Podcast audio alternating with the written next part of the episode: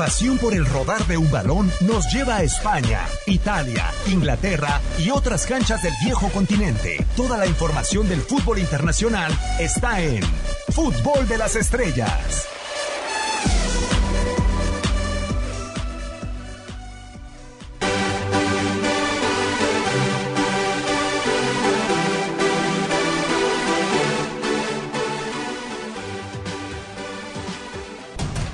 Muchas son las necesidades en Barcelona. Buscar un defensa, así como cumplir en la delantera y el sucesor de Leo Messi a futuro, son tomadas como tareas que buscará cumplir el cuadro culé, aunque parece que Neymar será la última carta de la escuadra de la ciudad condal.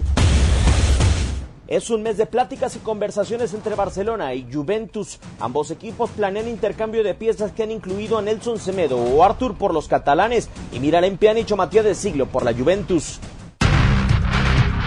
En otro flanco, Barcelona intenta la operación por Lautaro Martínez, incluir a Arturo Vidal, así como dinero para completar los 111 millones de euros que solicita el Inter de Milán. Se antoja complicado, aunque mantiene viva la negociación con la negativa del argentino por renovar con los neroazurros.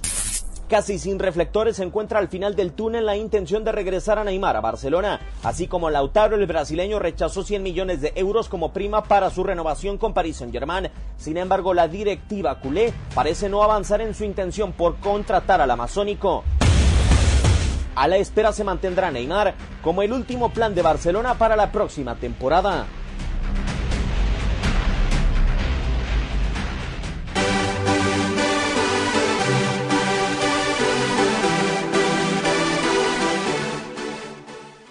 Me pongo a, pensar, Diego, y es que mucho se ha hablado de tener un relevo para Leo Messi en el Fútbol Club Barcelona, y, evidentemente parece que en Can Barça la, o el pensamiento es el inmediato es Neymar. Parece que no puede sacar uno a la afición o algunos jugadores de pensar de que Neymar puede llegar a ser el sucesor, pero uno se pone a ver el orden con el que Barcelona ha comenzado a planear su temporada y, y da la sensación de que Neymar es la última carta, la última posibilidad. No entiendo, la verdad ¿Por qué esta manera de manejar las cosas en el conjunto catalán? No sé, creo que de este tema ya hemos hablado bastante, sinceramente. Eh, lo venimos haciendo por culpa de Neymar y por culpa del Barça desde hace casi un año, eh, desde que el rumor que circula por todas partes es que Neymar quiere forzar su salida al Paris Saint Germain, que Neymar quiere volver al Barcelona. Yo creo que pasa por un capricho y el capricho es el del futbolista y, el Barcelona que sabe que desde que se fue Neymar no ha ganado la Champions entonces piensa tal vez como lo piensa Ney que la combinación que el volverse a juntar es lo que puede llegar a provocar el éxito en ambas partes no por eso el interés el interés creo que es mutuo. Lo que pasa es que aquí estamos en, otra época eh, ya no hay tanto dinero eh, me parece entonces que se le está buscando la vuelta para, para poder llegar a hacer esa operación y que beneficie a, estas dos partes, pero también el, Paris Saint Germain va a tener algo que decir en, la operación para que se pueda llegar a realizar. Eh, para mí es un capricho, más que nada. Eh, para mí es la confirmación, particularmente por parte del futbolista, que en esa búsqueda de protagonismo, de tener su propio equipo, de ser el mejor futbolista del mundo, de poder ganar tal vez la Champions también, eh, además del dominio en la Liga 1, en la Liga francesa, eh, para mí es eh, Neymar reconociendo que se equivocó y que extraña lo que vivía en el Barcelona a pesar de vivir a la sombra de Lionel Messi. O sea, para mí se trata todo de un capricho de un futbolista que quiere regresar a donde estuvo.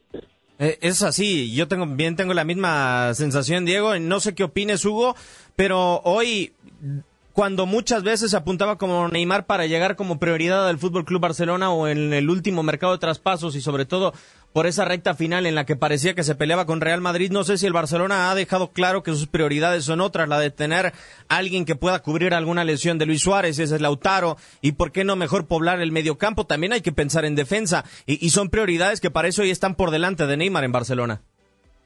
Sí, de acuerdo, y es que ya lo vimos, apenas se lesionó Luis Suárez, lo significativo que fue el hecho de que en el banco de los suplentes no estuviera un jugador que actuara en esa posición de manera natural y que pudiera estar los partidos en donde el uruguayo estuvo lesionado. Por eso seguramente la intención de Lautaro Martínez para tener una gran alternativa y además pensando en el jugador del futuro y acerca de esta casi interminable novela de Neymar, pues yo coincido plenamente. Yo no sé qué tanto estarán valorando, seguramente muchísimo, la posibilidad de regresarlo o no al conjunto Blaugrana, porque un día estuvo ahí, fue un jugador exitoso, estuvo en un tridente que era espectacular, que funcionaba, que brillaba, que lo hizo en Champions, que lo hizo también en aquella final del Mundial de Clubes frente al conjunto de River Plate, pero después un día se cansó del Barcelona y se fue al conjunto del Paris Saint Germain y ahora se cansa del Paris Saint Germain y la intención seguramente es de regresar al Barcelona. Y quién te dice que en un año o en un año y medio, dos, no sé, tiene 28 en este momento, no se va a volver a cansar del Barcelona si es que llega alguna propuesta que de alguna manera le sea atractiva. Es un futbolista de unas condiciones sensacionales.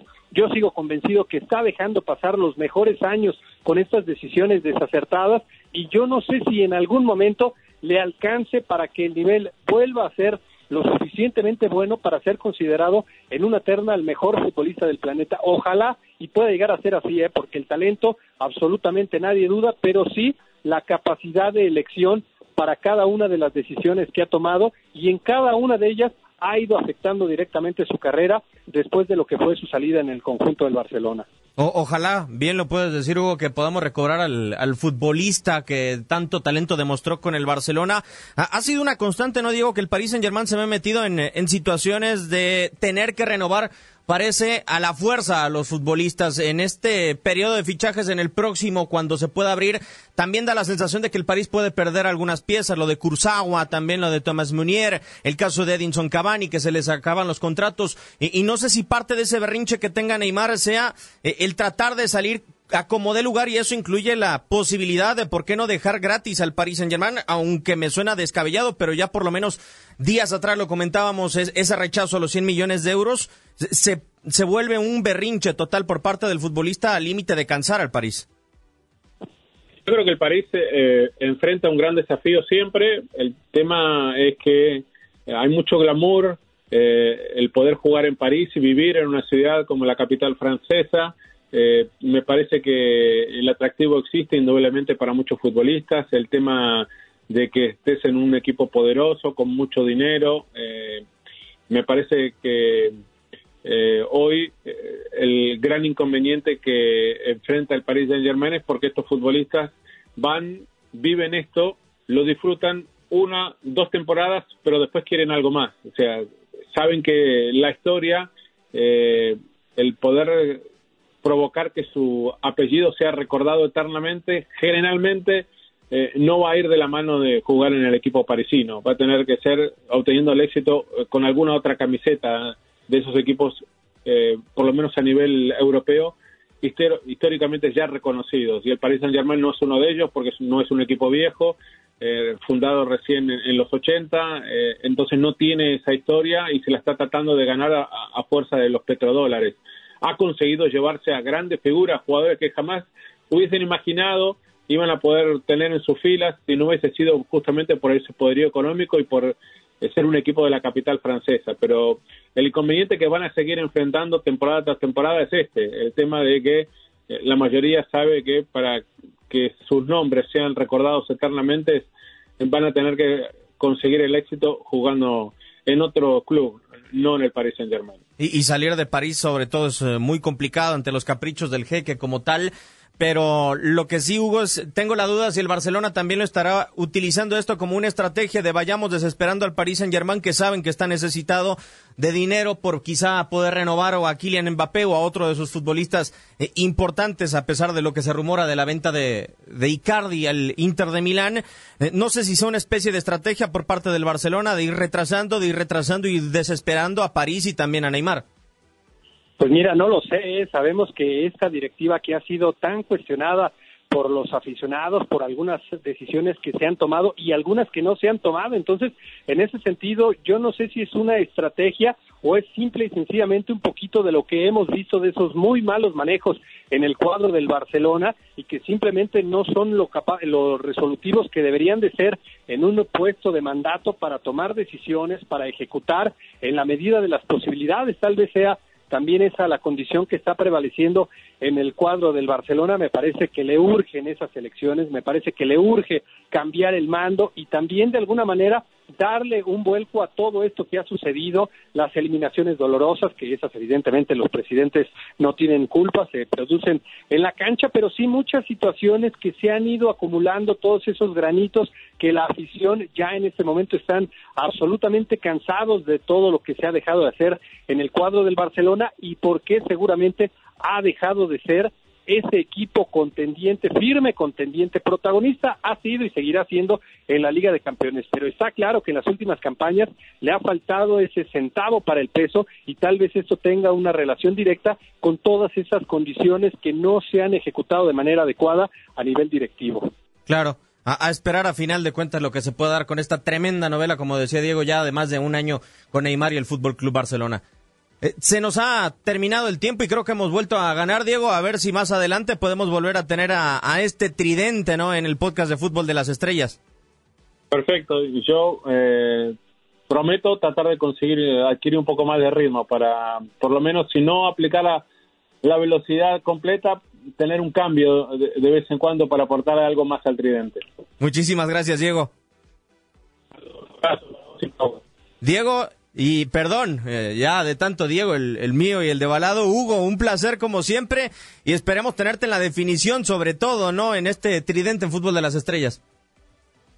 Ojalá y así sea, igualmente prometo hacer absolutamente todo lo que sé a mi alcance para mejorar y para que este tridente sea todavía mejor sigamos siendo titulares y sigamos apareciendo. Un fuerte abrazo para ti, Diego, para Balado y para toda la gente que nos ha acompañado. Muchas gracias y pues esperamos seguir disfrutando de la Bundesliga y que posteriormente empiecen también a regresar algunas otras competiciones como el caso de España y la Serie A. Cerca, muy cerca están eh, esas competencias de volver. Un servidor Diego Peña le da las gracias. Esto fue un nuevo capítulo en el podcast de Fútbol de las Estrellas.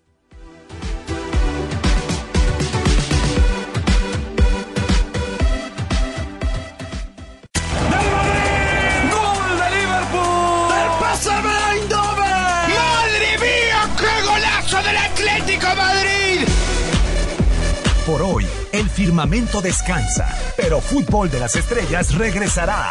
Nos escuchamos en la siguiente emisión.